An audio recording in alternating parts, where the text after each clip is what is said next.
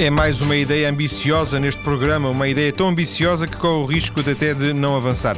O nosso convidado está apostado em criar um museu subaquático no Algarve a partir do afundamento de quatro barcos da Marinha Portuguesa. Luís Sacoto é proprietário de uma das mais desconhecidas escolas de mergulho no Algarve. Está em estúdio para conversar comigo. Muito boa tarde, Luís Sacoto. Olá, boa tarde. Viva. A sua ligação ao mergulho e às atividades subaquáticas eh, é recente, é de agora, é antiga? Não, desde 1969 foi quando tirei o curso de mergulho. E, é, diga, diga. Foi algo que apareceu na sua vida imagino que foi, tinha... adulto, no sentido não, não, não haveria uma ligação, não havia uma ligação dos seus pais, por exemplo, geralmente de pai, de pai para filho, uma, uma, certa herança? Não, eu sempre tive muito ligado ao mar, sim, mas eu próprio, desde miúdo que andava na praia, mergulhava, fazia pesca submarina e depois quando tinha, tive 17 anos surgiu a oportunidade de fazer o curso de mergulho no CEPAS e fui um dos primeiros a fazer em Portugal. Portanto, já, Portanto, já vão, uma, uma, longa experiência. Já lá vão né? muitos anos, sim. Sim. Sendo que a sua vida depois seguiu outros, tanto quanto julgo saber, seguiu outros rumos eh, que nada tinham a ver com, com o fundo do mar, ou com o mar mesmo. Pois, infelizmente é preciso trabalhar, é preciso ganhar dinheiro e é preciso criar uma família. E eu fui a uh, desenvolver, fiz, formei-me em gestão e acabei por trabalhar no campo da informática e da gestão das empresas. A minha última atividade, que levou 28 anos, quase 30, foi na Accenture. Eu acabei, reformei-me da Accenture há 4 anos. Era o presidente, fui o presidente da Accenture em Portugal durante quase 20 anos. E portanto foi uma vida muito intensa. No entanto, continuei sempre a mergulhar, sempre podia, fazia viagens de mergulho fora do país, dentro do país. Na medida das possibilidades, continuei a mergulhar. Quando me reformei, decidi não fazer nada que tivesse ligado com essa atividade. Portanto, não queria trabalhar nem para clientes meus, nem encontrar clientes meus na minha atividade, que foram 20 e tal anos aqui em Portugal. E, portanto, decidi fazer uma coisa completamente diferente. Por isso, abri o curso, a Escola de Mergulho. A escola, sim, já vamos falar disso. A Accenture, o que é que, basicamente, o que é que faz? A Accenture é uma empresa de consultoria, é a maior do mundo, depois é consulta de gestão, informática, e opera em Portugal já há muitos anos, é a maior do país, continua a ser. O que quer dizer que saí tranquilo porque consegui deixar uma equipa excelente lá que continua o trabalho que fizemos ao longo de 20 e tal anos. É, são aquela, é uma daquelas empresas que faz consultoria às, às empresas Exato. no sentido de, de, de ou de, de, lhes apontar caminhos ou de, Exatamente, montar sistemas é informáticos, exato, Sim, organizar as empresas, fazer planos estratégicos, etc. Sim, e essa, essa atividade é, digamos que era a sua atividade principal, eh, também acabou de nos dizer que uh, o, o, bichinho da, do, da, do mergulho sempre existiu. Era um vício? Era um vício, mas limitado, porque infelizmente na Accenture não era nem, nem part-time, nem, nem full-time, era full life. Portanto, era, praticamente não havia tempo para fazer mais nada. Era exclusivo, era brutal. Mas de qualquer forma, nos poucos momentos que conseguia livre, ia com a família, normalmente para sítios onde pudéssemos desfrutar de tudo, portanto, sol e praia, e eu desfrutar do mergulho. Todos os meus filhos mergulham, obviamente, consegui-os arrastar. Os meus filhos, os maridos das minhas filhas e, e brevemente os meus netos também irão mergulhar. Sim. E, filho de peixe sabe nadar, é, Exatamente. É, é, a expressão que, que, se usaria aí. Exatamente. Em, em que sítios eh, bons, bonitos, eh, mergulhou? Praticamente todo o mundo, digamos que o sítio que mais no Mar Vermelho, nas Maldivas, nas Seychelles, nas Maurícias, tive também uh, do outro lado no, nas Caraíbas, em várias ilhas. Mas o lugar que mais me impressionou, e de tal maneira me impressionou que já lá fui três vezes, foram os Galápagos porque eu, eu aquilo, aquelas ilhas ainda hoje eu penso que ainda se consegue sentir provavelmente aquilo que Darwin sentiu quando ele lá esteve porque até de facto é impressionante, não só debaixo da água mas também em cima da água. Recomendo que todos que possam lá ir, aquilo está quase a acabar porque eles estão a fechar aquilo. Está cada vez, está, o ecossistema está em perigo com tantos turistas mas vale a pena lá ir, é uma experiência única. Curiosamente, no outro dia eh, falava aqui com, com um casal de, de, de jovens portugueses que fez uma viagem eh, à volta do mundo e, e tinham estado nas Galápagos um, e, e, eles também contavam isso, que, que, que, há muitos turistas, sendo um sítio tão inóspito, tão deserto, tão, tão, tão distante, não é? Mesmo assim, há, há um certo fascínio que, que leva que, que as pessoas procurem esse, essa, essa paragem. É fantástico, é absolutamente maravilhoso, sobretudo o contacto com, com os animais, com as espécies, porque uh, não tem medo do homem e conseguimos aproximar-nos uh, muito. Aquilo também está bem conservado, bem preservado e conseguimos ver de facto a natureza funcionar eh, per si, portanto, sem qualquer eh, intervenção humana. É muito, muito. É espetacular, é absolutamente sensacional e por isso lhe digo, provavelmente foi aquilo que o Darwin viu e aquilo ainda hoje conseguimos ver. Sim, sem dúvida. E eh, mergulho em Portugal, obviamente imagino que também tenha feito em vários Sim, em vários, vários. Continental e não só. Sim, eh, mas no continente, fundamentalmente, desde o norte até ao sul, o Algarve, também é um mergulho é diferente, é um mergulho mais exigente, porque é são águas uh, menos transparentes, portanto não são as águas paradisíacas das Maldivas ou, dos, ou das Caraíbas. No entanto, tem um grande interesse, porque tem outro tipo de vida, uh, permite, precisamente por não ter tanta visibilidade e tanta luz, uh, permite que nos focalizemos naquilo que, é, que, que, acontece à nossa volta, porque você quando vai para um sítio destes, com muita luz, muita transparência, acaba por se perder, porque é tanta coisa para ver e acaba por não conseguir focar-se em algo. Aqui em Portugal, ao contrário, conseguimos focalizar-nos, conseguimos descobrir os pequenos ecossistemas, os pequenos mundos. Vemos também peixes interessantes, espécies interessantes, no Algarve, em Sesimbra, portanto há, há muito para ver e muito interessante. No entanto, Mas não é, é suficiente por causa deste, da, da questão das águas e é preciso fazer mais outra coisa para poder trazer muita gente fora. Sim, sem dúvida. Vamos falar daqui, frente, daqui para a frente eh, deste, deste projeto que visa atrair também turistas neste segmento eh, subaquático. Eh, o, Luís, quando, quando mergulha, mergulha só para observação, para fazer fotografia, para pesca submarina, não? Não, pesca não. Eu, sou, eu, apesar de ter começado quando era miúdo, tinha 12 até aos 16 anos, fiz muita caça mas obviamente sou contrário à caça, porque porque a caça, o, as espécies são é, é uma peça fundamental para, para o turista, para podermos ver, para podermos estar no meio e podermos desfrutar daquilo que estamos a ver. Portanto, não, a caça não, mas fotografia sim. Fotografia e vídeo. Aliás, é muito interessante poder captar aquelas sensações e imagens. Sensações é difícil transmitir, mas pelo menos as imagens em vídeo ou em filme ou em fotografia e depois, eh, obviamente, eh, partilhar isto com outros que não conseguem mergulhar ou ir lá abaixo. Eh, quando se reformou decidiu criar uma, uma escola. Era um projeto, uma escola de mergulho, era, uma, era um projeto que estava já há bastante tempo a ser trabalhado ou foi assim um, um golpe? Eh, uma ideia no momento, um eureka? Não, eu aos 50, 50 anos, que na Accenture, a partir dos 50 anos, temos até aos 56 para sair. Portanto, faz parte das políticas da companhia para poder deixar uh, lugar às, às gerações uh, que vêm atrás. E, portanto, é uma política de, da empresa. A partir dos 52 anos comecei a preparar a minha saída portanto, a garantir que tivesse quem me pudesse substituir, para garantir que a empresa continuava sem qualquer trauma depois da minha saída, e a partir desse momento também comecei a pensar o que é que eu iria fazer.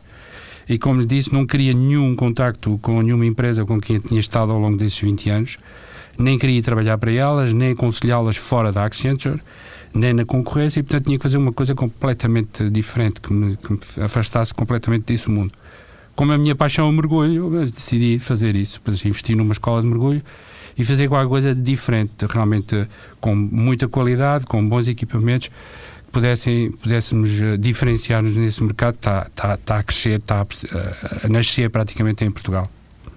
Optou pelo Algarve porque era o destino inevitável?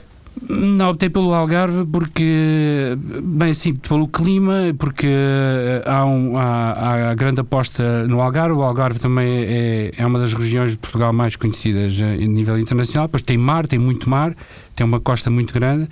E depois há um município muito interessante no Algarve, que é o município de Portimão, que tem, um, tem um, uma presidência de Câmara muito dinamizadora, que tem feito coisas extraordinárias e portanto decidimos dentro do Algarve apostar nessa área. Eu não tenho nada a ver com as cores uh, do, do, município, do, da Câmara, mas tenho que reconhecer que tem feito um, um grande trabalho pelo, pelo Conselho. E depois e, também que... tem uma grande capacidade hoteleira, que como esta atividade do turismo subaquático é uma atividade também de baixa temporada, e, aliás essa tem que ser a aposta, é baixa e média e não na alta, e como Portimão e toda aquela zona tem uma grande infraestrutura hoteleira que está praticamente vazia durante a baixa temporada, depois juntávamos o útil ao agradável, que é trazer muitos turistas em baixa e com disponibilidade de, de hotelaria uh, fácil, disponível e barata nessa, nessa altura do ano.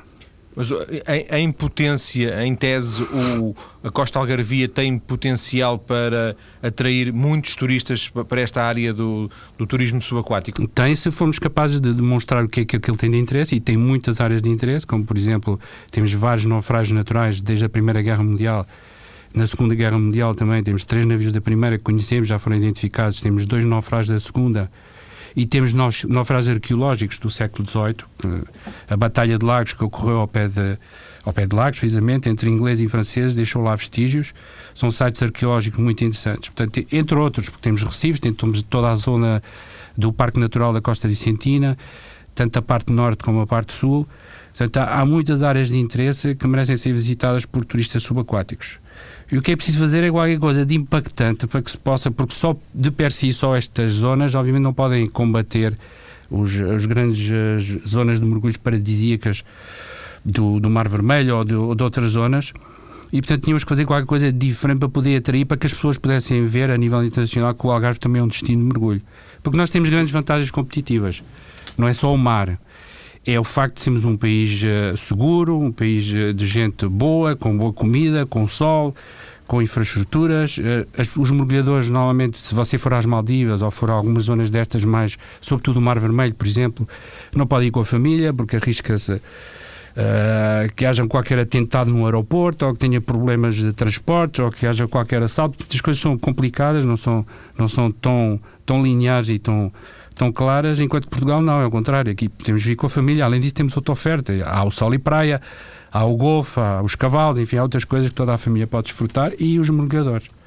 Portanto, a aposta do Algarve é interessante porque tem esta grande vantagem competitiva em relação a outros países do mundo. E nós o que temos que fazer é isso, não é? É apostar em, em, atividades em Portugal, o turismo é uma delas, mas também inovar no turismo, que é sempre a mesma coisa, sol e praia e golfe, e temos que fazer outras coisas diferentes. Sobretudo que este turismo, que é um turismo que não vem a Portugal neste momento. Portanto, o mergulhador não vem a Portugal. Portanto, é uma coisa a, a acrescentar, não é a substituir. Portanto, Luís, mas quando pensou na escola, pensou já também em simultâneo no projeto de, deste museu subaquático ou o museu surge depois em complemento à escola? Não, foi feito antes, foi feito um plano estratégico. Foi dizer, nós queremos montar uma escola com determinadas características, determinadas dimensões, porque normalmente as escolas de mergulho em Portugal são, são vão de escada, são coisas pequeninas, as pessoas quase que se vestem na rua, não há sítio para tomar banho, os barcos são pequenos, enfim, os meios são muito limitados. E nós quisemos fazer uma coisa diferente. Portanto, uma coisa onde as pessoas se sentissem bem, onde fossem bem servidas, tivessem equipamentos de grande qualidade, instalações de grande qualidade. Portanto, nós tivemos que fazer o plano estratégico dimensionado. Temos que encontrar mercado e temos que montar umas instalações de acordo com esse mercado. E o que é que fazemos para ter mercado? Para ter mercado é promover o Algarve com estes sites que já existem e criar qualquer coisa de inovador, de impactante, de muito mediático que ponha o Algarve na rota do mergulho mundial. E desenhámos desde o início e concebemos desde o início este projeto, esta ideia de criar um museu subaquático de marinha de guerra. Já lá vão quantos anos de, de, projeto, de ideia? Já lá vão quase quatro anos. E o início do projeto, quatro anos a concebê-lo e a iniciar a sua prática há três. Três e ainda não conseguimos o objetivo. Entretanto, obviamente, montámos, montámos a empresa, montámos os meios, investimos nos meios e não tivemos o mercado. Obviamente o resultado não é, não é brilhante neste momento. Sim, em termos, em termos financeiros. Claro. O, o Luís inspirou-se em algum projeto semelhante? Há coisas eh, parecidas com estas noutros Sim, pontos? O mergulho, uma das coisas mais fascina, fascinantes no mergulho é encontrar um navio, porque debaixo de água, porque é imponente e tem a ver connosco, tem a ver com, com a humanidade, era algo que estava em cima, que tinha vida e que agora está debaixo de água e está, está, está tem outro tipo de população, não é? Outro, as outras espécies que se fixam lá. Portanto, tem, os navios têm um, têm um charme, têm um impacto difícil de explicar, mas vê-lo debaixo de água é, é, algo de absolutamente extraordinário.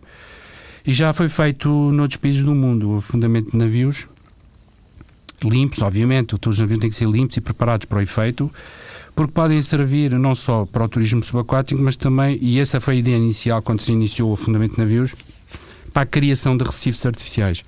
Portanto, é colocar navios, estruturas que possam servir de recife em zonas desérticas debaixo de água, obviamente para criar vida, para fixar vida à volta do recife. Por, por objetivos de, de, de, biodiversidade, de aumentar a sua massa, uh, também por, por, razões de pesca, porque se, esses, esses, recifes servem de viveiros para muitas espécies que acabam por se proteger no recife, uh, desenvolver, procriar e alimentar e criar criar, obviamente, maior, maior uh, número de, de peixes, de animais naquela zona. E, e a pouco e pouco foi também precisamente aquele charme, com aquela, aquela atração pelo mergulho debaixo de água, ver um barco, e sobretudo barcos eh, como este, que são barcos de guerra, que têm outro, outro charme. Não é a mesma coisa um navio, uma corveta uma fragata debaixo de água que, um, que uma traineira ou um navio mercante porque tem toda uma história associada, associada ao navio que o mergulhador também gosta de conhecer e gosta de entender. associado, associando as duas coisas, portanto, o interesse do ponto de vista biológico, das, das pescas e também do ponto de vista do turismo subaquático, foi feito eh, várias vezes em vários países do mundo, nomeadamente nos Estados Unidos, no Canadá, tem grande experiência, já afundaram perto de 15 ou 16 navios, Estados Unidos também vários, Austrália, Nova Zelândia. E nós o que fizemos precisamente foi contactar a maior empresa, uh, o maior grupo, é uma empresa, são os Canadian Artificial Reef uh, Consultant, que foi a empresa que já afundou 26 navios no mundo e tem grande experiência nesse campo e nós trouxemos a Portugal para, para, para desenhar, para conceber o projeto connosco. Luís, antes de fecharmos esta primeira parte, depois daqui a pouco vamos já voltar à conversa, queria só perguntar-lhe, daqueles navios afundados eh, que existem na costa portuguesa, eh, alguns eh, na costa do Algarvia, imagino que noutros pontos da, da costa, eh, alguns estão em condições de serem visitados pelos mergulhadores? Estão, estão todos em condições. O que acontece é que os navios estão muito, ou foram salvados, portanto, durante os anos 50, os anos 60 havia procura pelo aço e houve algumas empresas que mergulhavam e acabavam por por retirar debaixo, desmontar os navios debaixo de água e retirar essas peças. Portanto, os navios basicamente só que têm a, a, a, carcaça, portanto, não se vê o navio no todo in, in, in, eh, com uma peça, exceto um que foi afundado pelo Ipimar, na costa do Algarve, ao pé de Faro, precisamente como, como Recife Artificial. Foi uma traineira, um barco que foi afundado um, perto de Faro. Mas estes navios, tanto o da Primeira Guerra ou da Segunda, estão bastante destruídos. De qualquer forma, tem, continuam a ter seu encanto e lá Sim, estão. sem dúvida, mas, mas, são, mas são, são, projetos diferentes.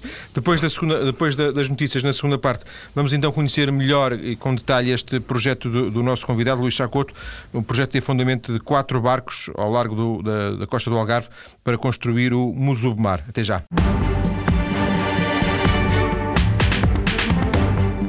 É o Musumar, Museu Subaquático da Marinha Portuguesa, uma iniciativa do nosso convidado Luís Chacoto, ele que é proprietário de uma das mais conhecidas escolas de mergulho no Algarve e que já ficámos a conhecer ao longo da primeira parte da conversa. Luís, queria lhe perguntar agora, em, concretizando um pouco esta eh, ideia do, do projeto, disse-nos que, de alguma forma, o projeto nasceu há quatro anos, que há três anos que está no terreno, entre aspas. Que passos é que foram dados? As passas do Algarve, como eu digo. As passas, sim. As passas do Algarve. Imagino que é, um dos passos tenha sido, por, por aquilo que nos disse, uh, trazer aquela empresa canadiana para fazer uma exato. avaliação do, do, para ver a, das para, capacidades. Sim. Exato, para definir o projeto connosco e vermos a viabilidade do mesmo, e obviamente era perfeitamente viável. Era preciso ver as condições do mar, os fundos disponíveis, etc.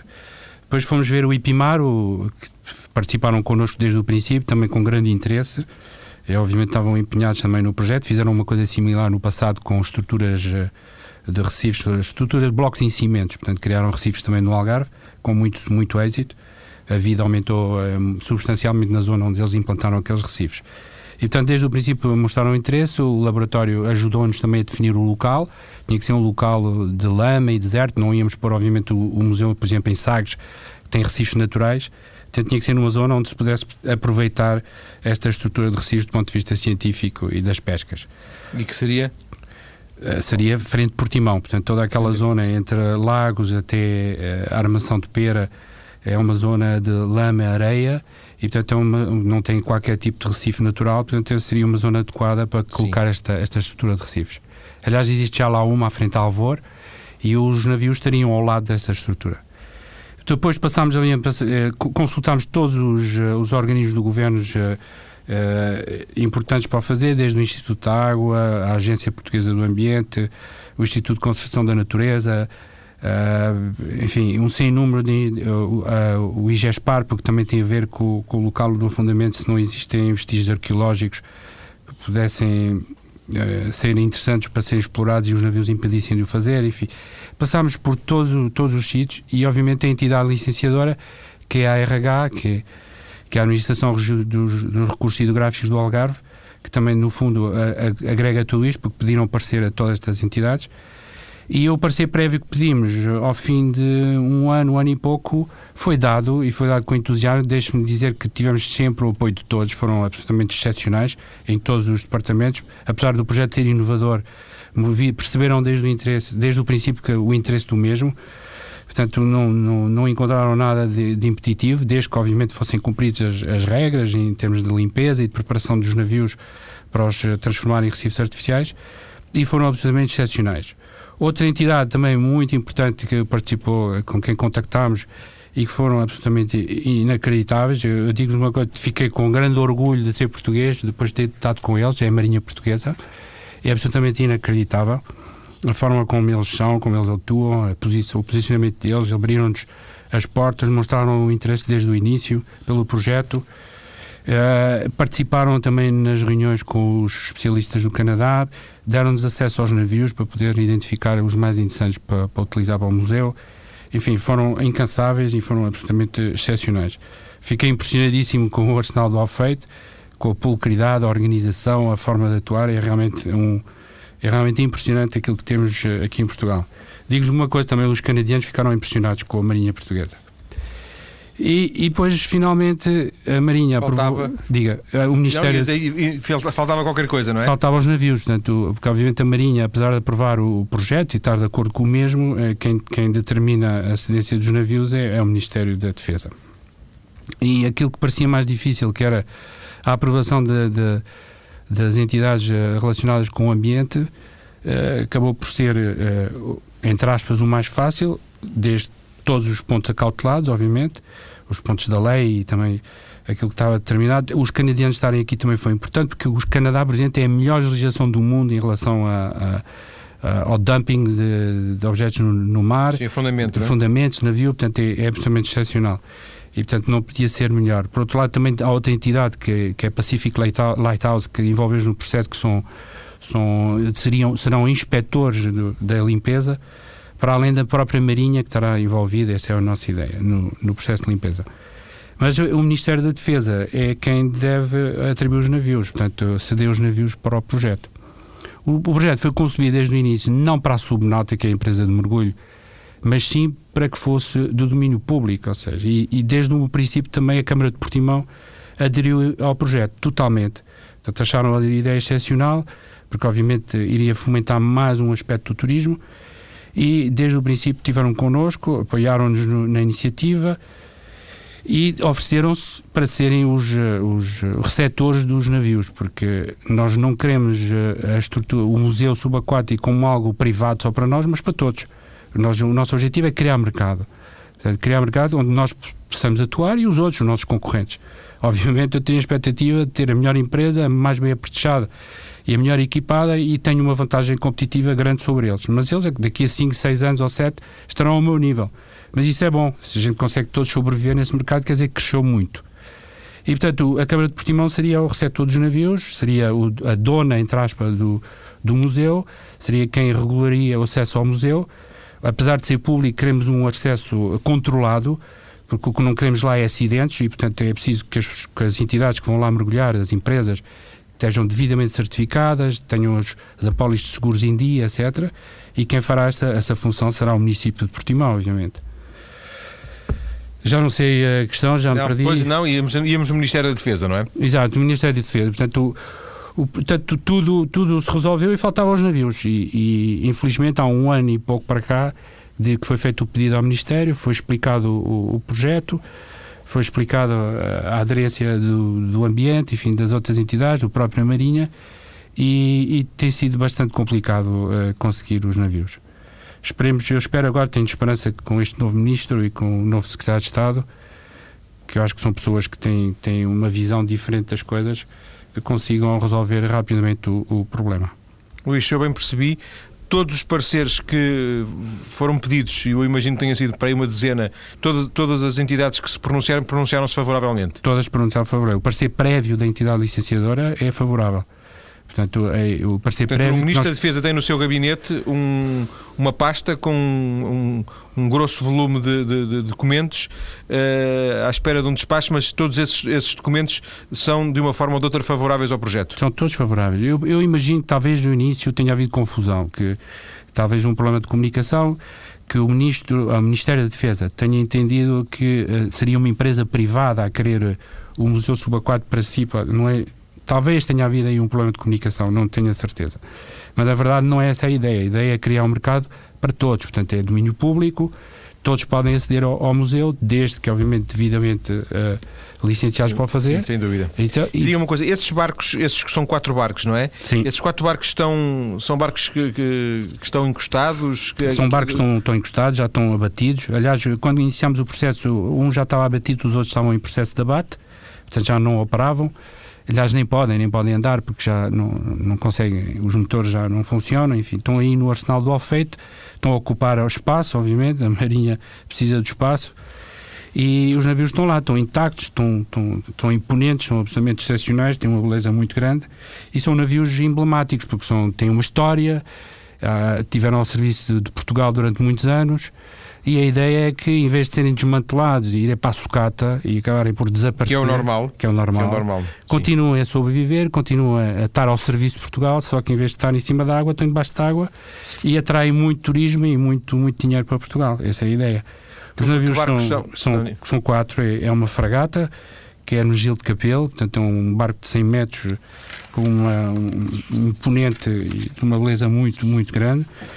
Temos também o, o, o, comandante Almeida Carvalho, que é um navio hidrográfico, que fez o levantamento de toda a costa portuguesa e não só, também das ex-colónias. Temos eh, uma, uma corveta que é Oliveira e Carmo, portanto é um barco com 85 metros e com 1400 toneladas, um barco também muito, muito interessante. E finalmente um patrulho oceânico, que um barco já um, um bocado mais pequeno, tem 40 e tal metros, então temos um de cada tipo. Então, temos a grande fragata, temos a corveta, temos o patrulho oceânico e temos o navio hidrográfico. Portanto, e houve essa intenção de diversificar a, Exato. a amostra. Exato, estão todos representados. Para além disso, todos eles têm um patrono, não é? que é o nome do navio. O, o, próprio navio tem uma história, as tripulações, as guarnições dos navios têm uma história, os seus comandantes, tudo isso seria contado no museu, porque eu não disse, mas teríamos a componente de mar, mas também tinha, vamos ter a componente de terra. Portanto, o Museu do Portimão terá um, um, espaço dedicado aos, aos, próprios navios que estão em frente a Portimão no mar, onde estará o espólio, aquilo que não fica no fundo do mar, que é retirado, por exemplo, os lemes, as agulhas, peças interessantes que fazem parte do navio que não devem estar debaixo de água, estariam nesse museu. E além disso, estaria a história, seria contada a história do próprio navio, aquilo que ele fez, das suas guarnições, dos seus oficiais, mas dos próprios patronos. Temos Sim. aqui patrões muito interessantes, portanto, como por exemplo o Gil de Capel, foi herói da guerra eh, portuguesa do, em África e temos também o Oliveira Carmo, herói em, em, em Dio, morreu em Dio, quando a invasão da Índia nas, nas cidades portuguesas da Índia. Sim. Portanto, há, há, muita coisa para contar, muita coisa interessante para além do próprio navio que pode ser visitado ou seria visitado debaixo de água. Luís, como é que se. Não sei, se. não sei se esta questão faz algum sentido, mas como é que se salvaguarda esse património uh, debaixo de água para que não aconteça a estes quatro barcos aquilo que aconteceu a outros barcos eh, que afundaram e de que nós falámos ainda na primeira parte e que estão, como o Luís dizia, só com, com, com o esqueleto. Pois, então a zona é protegida, está demarcada, eh, também houve a intervenção da autoridade marítima, também fizemos um plano de sinalização marítima, portanto o espaço foi reservado, seria reservado, seria protegido para o município de Portimão e portanto só se poderia aceder a esse navio com autorização do município de Portimão. Eh, para além disso, os próprios navios para que não sejam distribuídos pelas intempéries e pelos mares, são montados, são preparados de modo a poder resistir, são colocados de uma determinada maneira, são colocado, é colocado, por exemplo, cimento nos porões para dar lastro na parte de baixo do certo, navio para certo, que o navio certo, se mantenha direito, etc. Portanto, há, há uma série de técnicas, estes especialistas do Canadá, melhor que ninguém, sabem sabe o que estão a fazer, aliás, têm 20 e tal navios e os navios continuam intactos e continuam a ser visitados em todo, em todo o mundo. Sendo que isto custa dinheiro, obviamente, eh, mas ah, para além do, do dinheiro que isto custará no final, quando e se estiver tudo concluído, entretanto, o Luís já gastou algum dinheiro nisto, imagino. Sim, é? já gastei perto de 100 mil euros nos projetos, porque fizemos um, estudo de impacto económico. Tivemos, o projeto foi declarado de interesse para o turismo. E nós fizemos um, estudo de impacto, vimos uh, exatamente qual seria o impacto na região. É um impacto muito interessante em termos de turismo, como disse, porque é um turismo a acrescentar, não é um turismo que já venha hoje em dia. Estamos a falar em 10 anos conseguir 90 mil eh, visitantes só para o, para o, para o museu, mais todas as pessoas que estes visitantes arrastam. E depois tem a característica que este museu não é um museu que possa ser visitado num só mergulho, tem que ser visitado em várias vezes, vários mergulhos, e portanto vai haver também uma recorrência. Tudo isto foi analisado, fizemos também um estudo, obviamente, de impacto ambiental, foi feito, foi feito a pedido também de, das agências do, da ARH, verificámos uh, a zona onde o navio ia ser colocado, se havia algum problema em termos de vida lá existente, etc. Portanto, tudo isto foi feito, tudo isto custou dinheiro, foi a parte de investimento inicial que nós fizemos porque queríamos e queremos apostar nisto. O financiamento, o, o projeto está estimado em cerca de 2 milhões de euros, portanto é, é uma bagatela comparado com aquilo que se gasta neste país para nada. E de qualquer forma, o que estamos a querer fazer é fazê-lo com privados. Portanto, aqui nunca pedimos nenhum tostão ao Estado, não queremos dinheiro do Estado, queremos que isso seja feito como deve ser. Não queremos Mas é a qualquer... sua escola que vai financiar, é a sua empresa que vai financiar isso? Não, eu vou, eu, nós vamos financiar uma parte, quer dizer, nós garantimos ao Estado não estamos a chateá-los, a tentar conseguir os quatro navios para depois, se não tivermos dinheiro, não conseguimos fazer nada, não, vamos garantir o primeiro, o primeiro navio. Mas eu tenho a certeza que vamos conseguir patrocínios eh, de muitas empresas, vai haver muitas entidades interessadas em colaborar, porque isto tem um impacto mediático brutal. Imagine só o que é fundar um navio aqui em Portugal, o impacto que pode ter, e estamos a falar de uma operação que se vai repetir quatro vezes, porque são quatro navios, e as empresas deste país que gastam dinheiro em, em coisas efêmeras, portanto, obviamente tem que se promover, tem eventos, mas o evento acontece e desaparece. Neste caso, não. Se, se as empresas patrocinarem e apoiar isto, ficam associadas ao projeto e o, o, projeto não desaparece, continua e a empresa continuará durante muitos anos associada, associada ao acontecimento. Luís, eu, nós não nos conhecemos uh, pessoalmente, aliás, é, esse é, é, o, é o, normal na, na, nestes, nestes, programas, mas eu uh, atrevo-me a dizer, embora não, não o conhecendo, que noto na sua voz um certo pessimismo, há um certo desencanto instalado, uh, ou ainda, apesar de tudo, o lado otimista ainda, ainda supera o, o pessimismo? Ainda supera. Eu tive agora há pouco tempo uma reunião com o Secretário de Estado, o Marcos já com o novo? já com o novo e fiquei, fiquei outra vez otimista. Eu estava muito pessimista quando o fui ver. Aliás, eu tenho a impressão que ele percebeu. Porque ele, ele deve ter, apesar que ele foi muito simpático e entendeu e não, não houve qualquer problema. Mas, uh, mas fiquei esperançado que ele vai, ele vai analisar o tema outra vez, vai vê-lo com o Sr. Ministro e vamos ver se as coisas conseguem avançar rapidamente. Mas sim, eu digo tinha algum, algum pessimismo. Foram dois anos, quer dizer, três já quase, e quando um, um Ministério demora mais de um ano para lhe dar uma resposta, é um bocado desanimador. Podiam ter dado já, já agora, só para, para, percebermos uma coisa, uh, o, o, problema é que nunca lhe deram nenhuma resposta ou foram, foram não, sendo colocadas dificuldades? Não, dificuldades nenhumas, sempre abertura, isso é, é preciso dizer que sempre fomos muito bem recebidos pelo anterior secretário de Estado, por este secretário de Estado, pelos assessores, etc. Mas a verdade é que não, não tomam decisões e, portanto, o tempo passa, passa, entretanto vai-se investindo e, e, como lhe digo, por exemplo, eu fiz aquele investimento na empresa na expectativa de criar um determinado mercado, fui talvez demasiado ingênuo e otimista, pensando que em Portugal se conseguiam fazer coisas um ano, dois anos no máximo, já lá vão em três, Sim, e ainda não já temos. Tinha, já tinha obrigação de, de, conhecer como é, que, como é que funciona a burocracia do Estado, não é? Sim, tinha, mas quer dizer, mas eu sempre fui otimista e sempre acreditei que as coisas uh, evoluíssem mais rápido, sobretudo no momento em que estamos, em que precisamos de ideias novas, inovadoras, e isto aqui é um investimento miserável, quer dizer, aqui estamos a falar de coisas podem trazer dinheiro ao país com, com pouco dinheiro. Sim. E o, o projeto financia-se ele próprio? Ou, ou, por exemplo, o, o projeto tem, tem, algum, tem fontes de rendimento diretas? O projeto... Ou quem vai mergulhar, vai mergulhar de borla, no fundo? Não, quer dizer, o, o, as empresas que irão mergulhar eh, cobrarão pelo mergulho como cobram hoje, não é? Para ir Sim. para aquele lugar ou para outro qualquer. Uh, para, a ideia, isto ainda está a ser discutido com a Câmara, mas a ideia é que a Câmara, ao licenciar uh, as empresas para poderem mergulhar no Recife, Portanto, verificando que tem as condições para o fazer, tem os equipamentos, tem os seguros, tem os técnicos eh, e para, para poderem fazer mergulhos com, com, com segurança, cobrará uma taxa anual, provavelmente, e essa taxa anual servirá para manter, para divulgar o museu e para mantê-lo, porque obviamente eh, será necessário de tempo em tempo fazer alguma limpeza, alguma rede algumas uh, uh, porcarias que, que, se acumulem no navio que terão que ser limpas, etc. Ainda assim será o único museu do mundo sem funcionários, não é? Apesar de tudo. Não tem, Exatamente. Ou seja, não tem custos fixos, não, os, não. os custos são, são, são, são reduzidos. Não, não há custos operacionais, não há. Há apenas estes que são interessantes, mas sobretudo promoção. O que interessa é aplicar algum dinheiro para promover, apesar do impacto mediático que vai ser muito grande no afundamento. Depois convém, não sei, montar um site na internet, eh, dar notícias sobre o, sobre o museu, o que é que está a acontecer, como é que ele está a evoluir, para trazer mais gente. E além disso, há muitas coisas que podem fazer. Projetos de de índole científica que se podem fazer em cima do museu. Portanto, tenho a certeza que a Universidade do Algarve, o próprio IPIMAR e outras instituições terão interesse em acompanhar a evolução do museu do ponto de vista científico. Sem querer abusar do, do, seu otimismo, um, o Luís deu a si próprio algum tipo de prazo para isto estar, uh, estar resolvido? Há, há algum... É a resposta agora deste secretário de Estado do, do, do Dr. Marcos Estrela. Ele vai me dar uma resposta e se ele for positiva, avançamos, se for negativa, deixamos que ir. É uma decisão, ou seja, não fica à espera do próximo, do próximo não. Ministro da Defesa não, e se do próximo não, Secretário de Estado. Se eles não conseguem perceber aquilo que é óbvio e evidente, pá, não, não, não, não, não sou capaz de fazer melhor do que eu já fiz. Sim. E, e a escola, apesar de tudo, continuará? Vai continuar, vamos ver.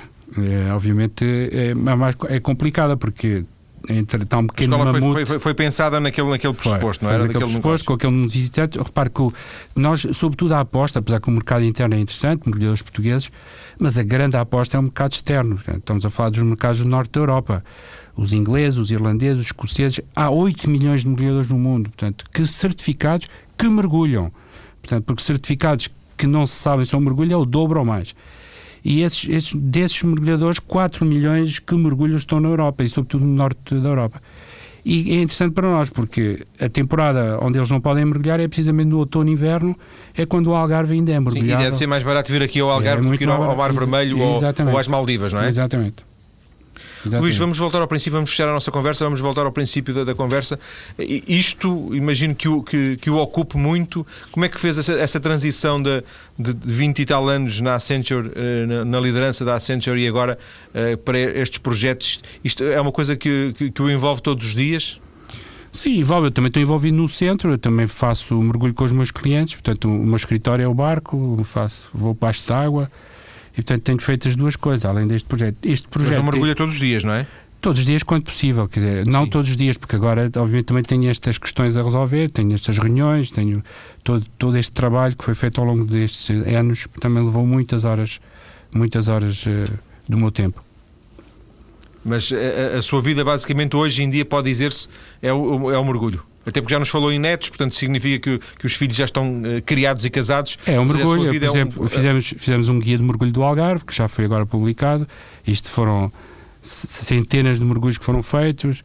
Uh, portanto, temos, estamos agora também envolvidos na Batalha de Lagos, estamos a tentar fazer um levantamento, do, contar a história da batalha, vamos publicar um livro, o tal, o tal site arqueológico à frente de Lagos, na Praia da Salema, aliás. Uh, portanto, temos, temos esse tipo de iniciativas que contribuem para desenvolver o mergulho no Algarve, contribuem para promover o Algarve, obviamente criar o tal mercado que precisamos para podermos crescer e mantermos na atividade, mas também vou eu desfrutando. Portanto, este é o melhor local de trabalho que eu podia ter, que é estar Sim. num barco ou debaixo de água.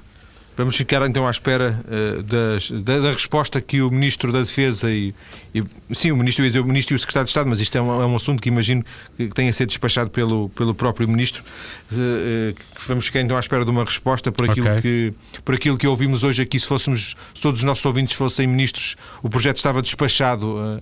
À cabeça, como não somos, felizmente ou infelizmente, Luís. Ficamos a aguardar então essa, essa decisão. Um abraço para si, muito obrigado por esta conversa. Não, obrigado eu e obrigado pela oportunidade que nos deram de promover isto. Um grande abraço. Obrigado.